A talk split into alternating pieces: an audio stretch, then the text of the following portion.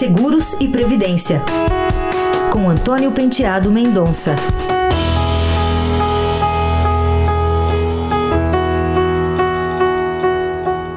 Olá. O roubo e o furto de veículos no Brasil tradicionalmente têm lugar de destaque entre as modalidades de crime mais praticadas.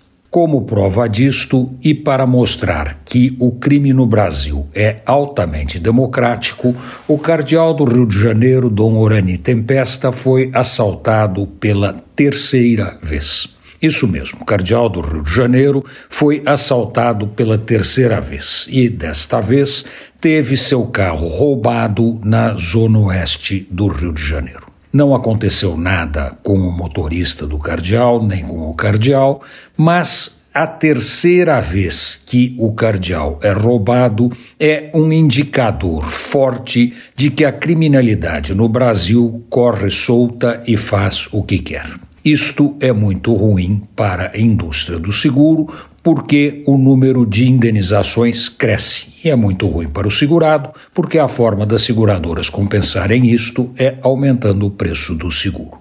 Antônio Penteado Mendonça para a Rádio Eldorado.